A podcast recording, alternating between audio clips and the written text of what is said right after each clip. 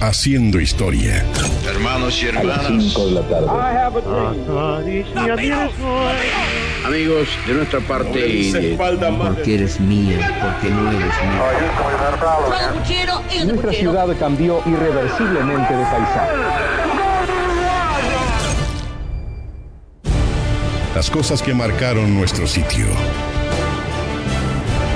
Con Mariano Pagliari.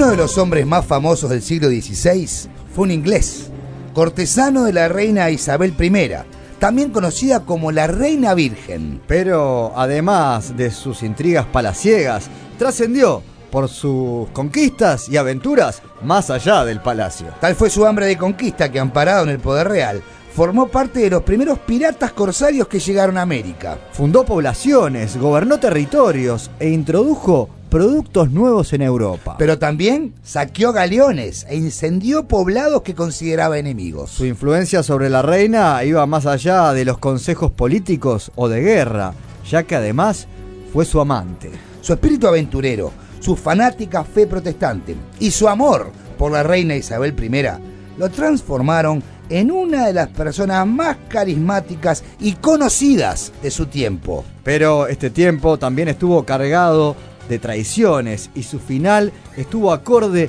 con los fanatismos de la época. Todos a bordo para zarpar hacia una nueva aventura y al timón se encuentra el gran Sir Walter Raleigh. Walter Raleigh has built a ship in the Netherlands and Walter Raleigh nació en Inglaterra algún día del año 1552 en el seno de una familia campesina. En 1569, a los 17 años, como defensor incondicional de la reina Isabel I de Inglaterra, se marchó a Francia para luchar por el bando protestante en las, en las guerras religiosas. Estas guerras fueron crueles enfrentamientos entre protestantes y católicos que ya llevaban siete años y durarían casi tres décadas más. Pero en 1573, a los 21 años, volvió para estudiar leyes en Oxford, donde se familiarizó con el ambiente de los intelectuales. Aunque en su fuero íntimo prefería la aventura.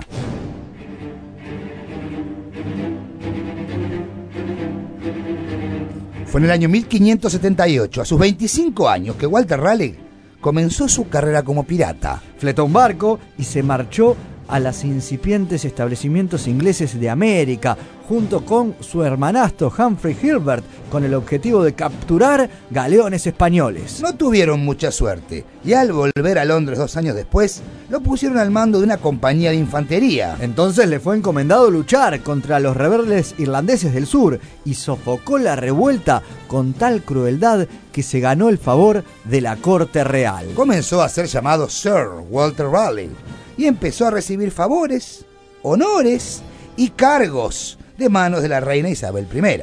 Pero su fracasada primera empresa pirata le había dejado el gusto por la aventura en el Nuevo Mundo. Así que en 1583 concibió el proyecto de colonizar América del Norte.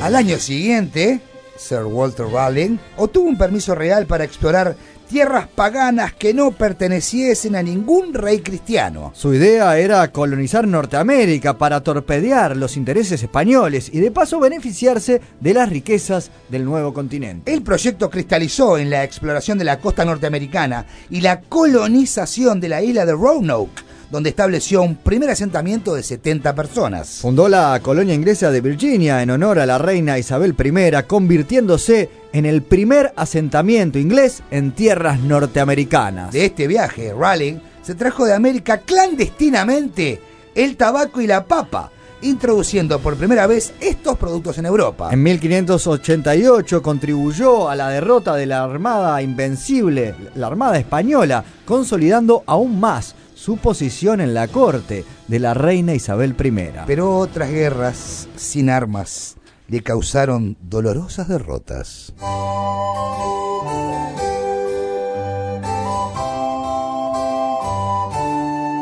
Sir Walter Raleigh cayó en desgracia por cuestiones del corazón.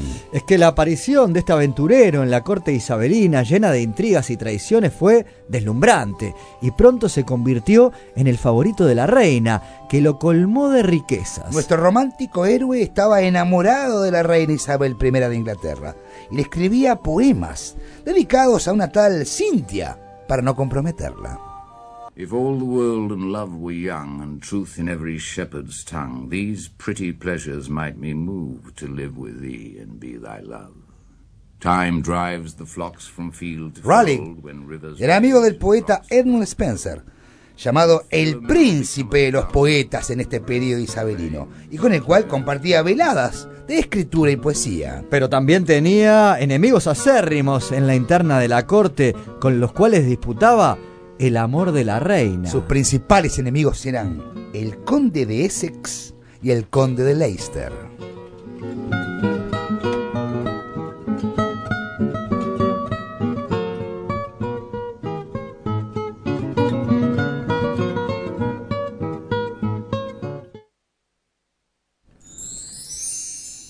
Oh, ahí estás, maldito pirata, mintiendo a todos e inventando aventuras que no has vivido. Vaya, vaya, miren quién habla de no haber vivido. A ti todavía te falta imberbe, pues ni barba tienes. ¡Ey!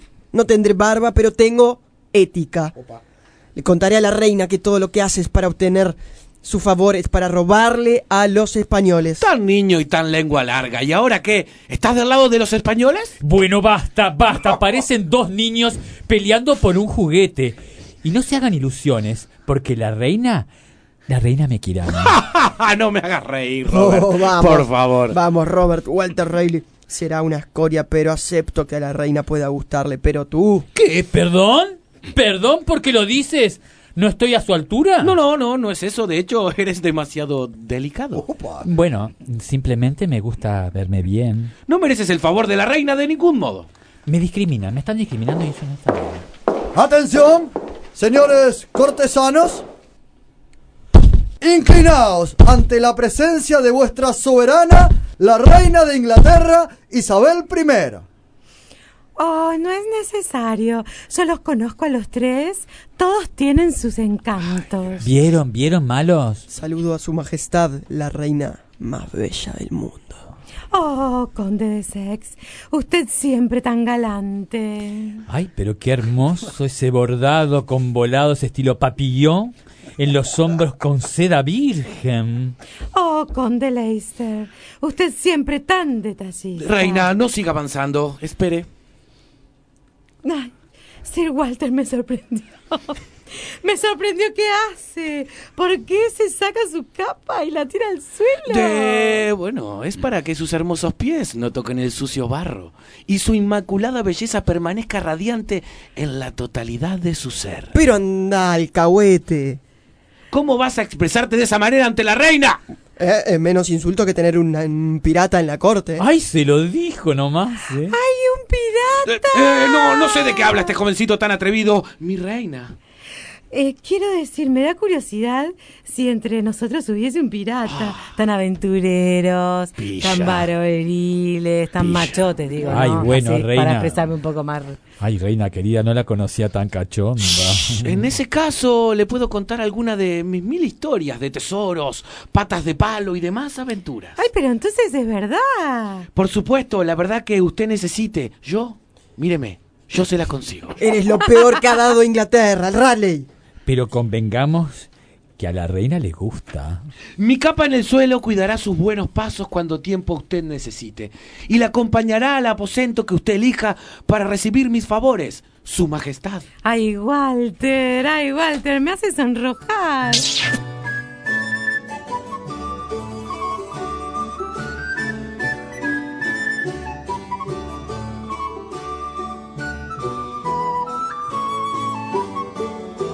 De hecho, a Walter Raleigh se le considera el inventor de la costumbre caballeresca de arrojar la capa sobre el suelo ante una dama para evitar que se ensucie los pies. Ya está esa costumbre, ¿no? Ya fue. Ya quedó. O alguno tira la campera todavía. Bueno, pero en ese momento la reina se decidió por el joven conde de Essex, de tan solo 20 años. En los corrillos de la corte se decía que Isabel lo hizo por despecho, al enterarse que Raleigh había seducido a su amiga y dama de honor, Elizabeth. Siguiendo con este juego de intrigas, Raleigh se casó dos años después, en secreto, con la amiga de la reina. Pero fue descubierto, por lo que la reina lo mandó encerrar en la Torre de Londres y la dama enviada lejos de Inglaterra.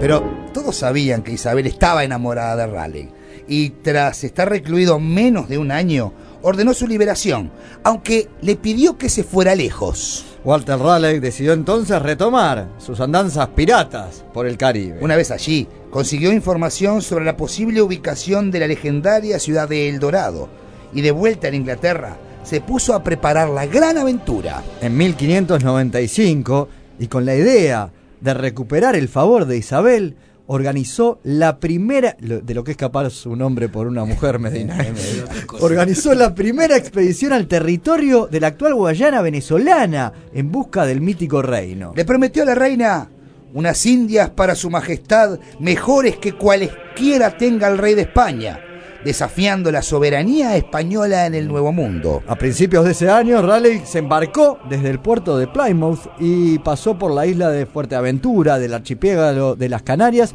donde desembarcó. Aquí hizo acopio de agua, robó ganado y capturó dos barcos, uno cargado de armas de fuego y otro de vino. El 22 de marzo de 1595 desembarcó en la isla de Trinidad, en las Antillas, donde con sus hombres atacó a las fuerzas españolas e hizo preso al gobernador. Soldados y habitantes quedaron bajo su poder, pero corrieron la peor suerte, porque decidió borrar todo vestigio adverso a la pretensión imperial inglesa. Con inusitada violencia, el asentamiento español se transformó en cenizas, sus habitantes fueron decapitados y luego sepultados bajo las ruinas. Raleigh siguió su derrotero de saqueo y muerte, logrando un suculento botín y un conocimiento total de la zona. Al regresar a Inglaterra, fue recibido por la reina, pero ante la protesta airada del embajador español por los desmanes cometidos en el Nuevo Mundo.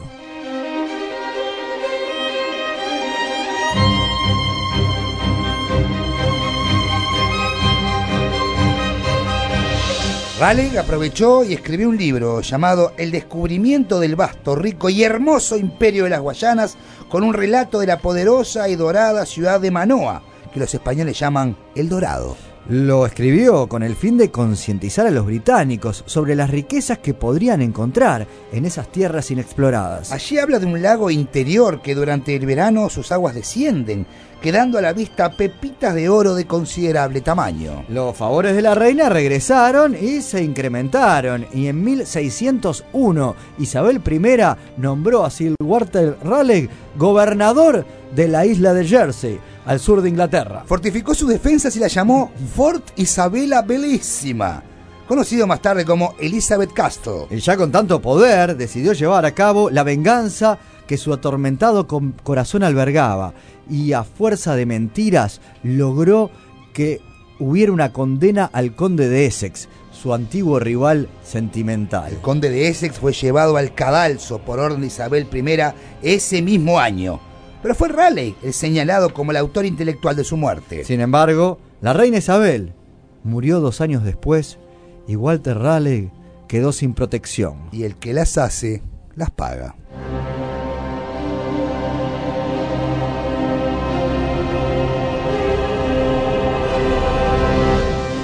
Tras la llegada al trono de Jacobo I en 1603, Raleigh fue acusado de participar en una conspiración contra su majestad, por lo que resultó encarcelado. Durante su cautiverio de 13 años en la Torre de Londres, escribió un libro, Una historia del mundo, libro que a la postre además sería muy valorado en los estudios de historia ingleses. En 1617, Sir Walter Raleigh fue finalmente indultado por el rey Jacobo y obtuvo la libertad provisional. Para recuperar el favor real, inició la segunda expedición a la, Guyana, a la Guayana con la condición de no atacar poblados españoles por orden expresa del rey. Pero el conquistador no pudo con su genio.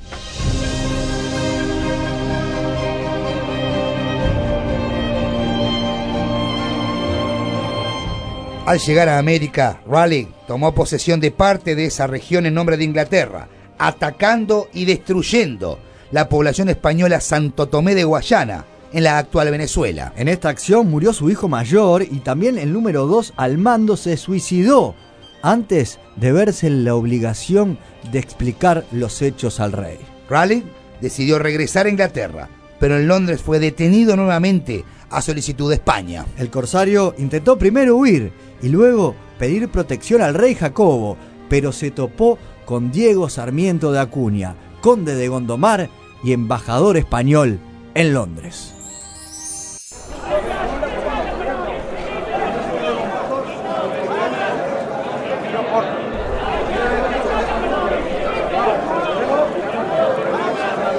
Soltadme, su majestad. Soy un soldado al servicio de la corona de Inglaterra, cualquiera sea su soberano. Apresadle, rey Jacobo. Este deleznable ser es un traidor, un embustero y un asesino.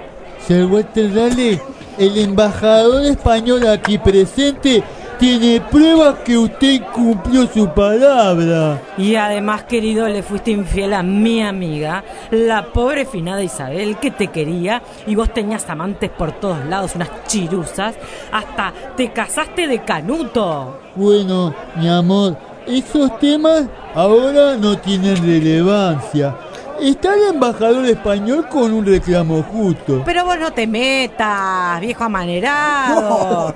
Yo estoy muy enojada con este Walter por lo que le hizo a mi amiga la finada. Bueno, tranqui perdón, perdón. Eh, tranquilos, tranquilos. Puedo explicar todo. Primero que nada, yo actué como mi pueblo inglés y protestante lo exige. He puesto en riesgo mi vida para defender los intereses de Inglaterra. Pues que este pirata de baja estofa saqueó innumerables galeones con riquezas pertenecientes al rey de España. ¡Eso es mentira!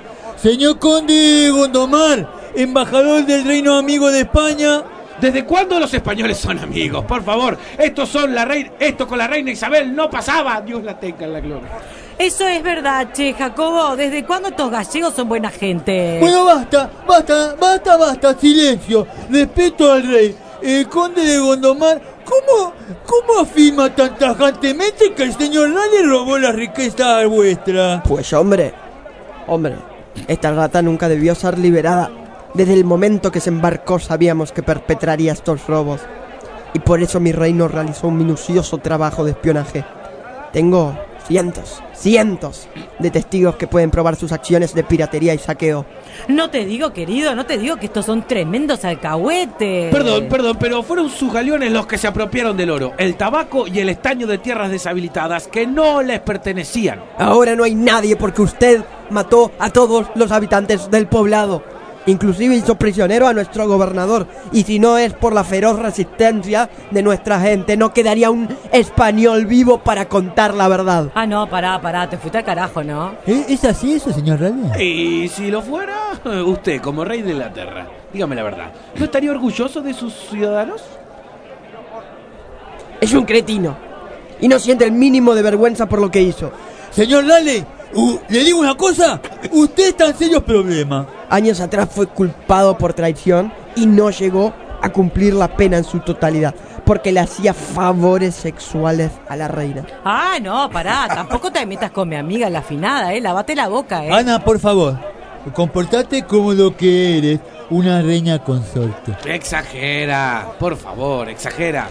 Solo digo la verdad. Y a esto debemos agregarles los ataques a poblaciones indefensas en Guayana, con cientos de muertes, los saqueos que perpetró en Canarias y ese infausto intento de invasión a Cádiz. ¿Y qué pena, qué pena sugiere usted, embajador? Y mire, hombre, en, en honor al buen nombre de mi rey por la fe católica y para preservar esta frágil paz que hoy tenemos, Ah, no, no, pará, pará, pará, pará. Mejor me voy. Me voy, me voy, me Ana, voy. Me no voy. no me abandones Me ahora. voy. No, por Mire. favor. Me fui. no puedo Me pedir voy. menos, no puedo pedir menos que la, pena- que la pena de muerte. ¿El qué? ¡Maldito! ¡Vivan los protestantes del mundo! ¡Viva Inglaterra! Y esto es para usted, rey de pacotilla. ¡Viva la verdadera reina! ¡Que viva Isabel I! Silencio, silencio, condeno al traidor al suplicio y posterior decapitación.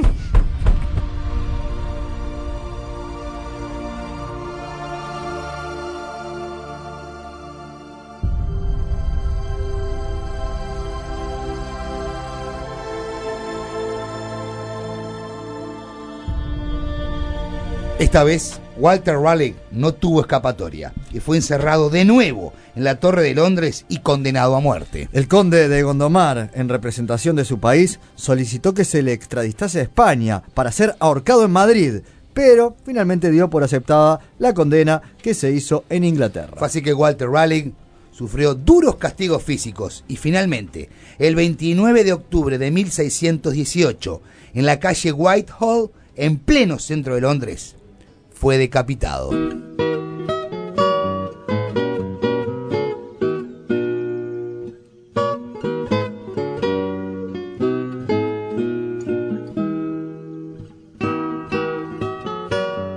Walter Raleigh dejó una serie de obras diversas que se publicaron en Londres en 1751, donde destaca la descripción de la Guayana y logró la publicación de varios libros de versos. Su obra, El descubrimiento del vasto, rico y hermoso imperio de Guyana, editada en 1595, impulsó la ya conocida leyenda del Dorado. También acuñó una frase premonitoria del imperio marítimo inglés, quien posee el mar, posee el mundo entero.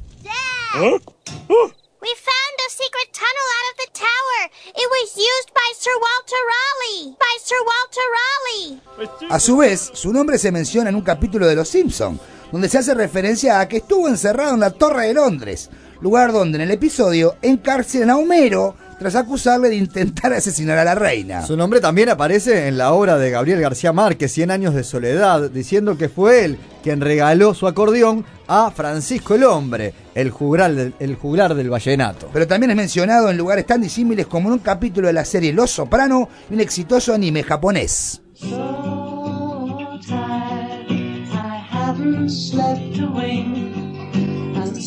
A su vez, su nombre se menciona en este tema de los Beatles titulado I'm So Tired. Lennon culpa a Walter Raleigh de su adicción al tabaco y lo insulta diciendo me fumaré otro cigarro y maldigo a ser Walter Raleigh que fue un gran estúpido.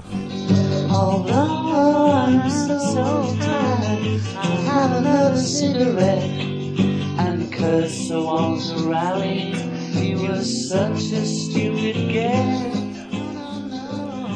Actualmente Raleigh da nombre a varios lugares, por ejemplo la capital del estado de Carolina del Norte, en Estados Unidos. A su vez, el Daily Mail incluyó a Walter Raleigh en la lista de 100 personalidades de la historia del Reino Unido, esto ya en el año 2002. Y finalmente, Elizabeth, la Edad de Oro, es una película histórica del año 2007, ganadora de un Oscar y secuela del film Elizabeth. Está protagonizada por Cate Blanchett y como, como Elizabeth I, como Isabel I, y Clive Owen hace el papel de Walter Raleigh. ¿Quiénes son? Nativos de las Américas, Majestad. Válgame Dios. También os traigo presentes, Majestad. Estos presentes. Esta es la versión en español, ¿no? La vida de Sir Walter Raleigh describe las pasiones y la sed de aventura que se vivía en su época, por lo que representa un fiel reflejo de la misma. Pero también el presente se nutre de sus escritos, ya que sus obras están en todas las bibliotecas inglesas. Así, quisimos poner a este personaje de lejanas épocas en su sitio.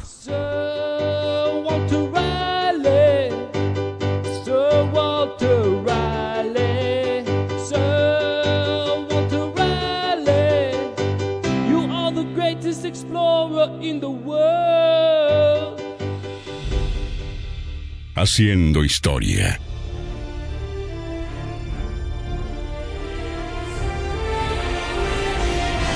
Lo que pasó, pasó.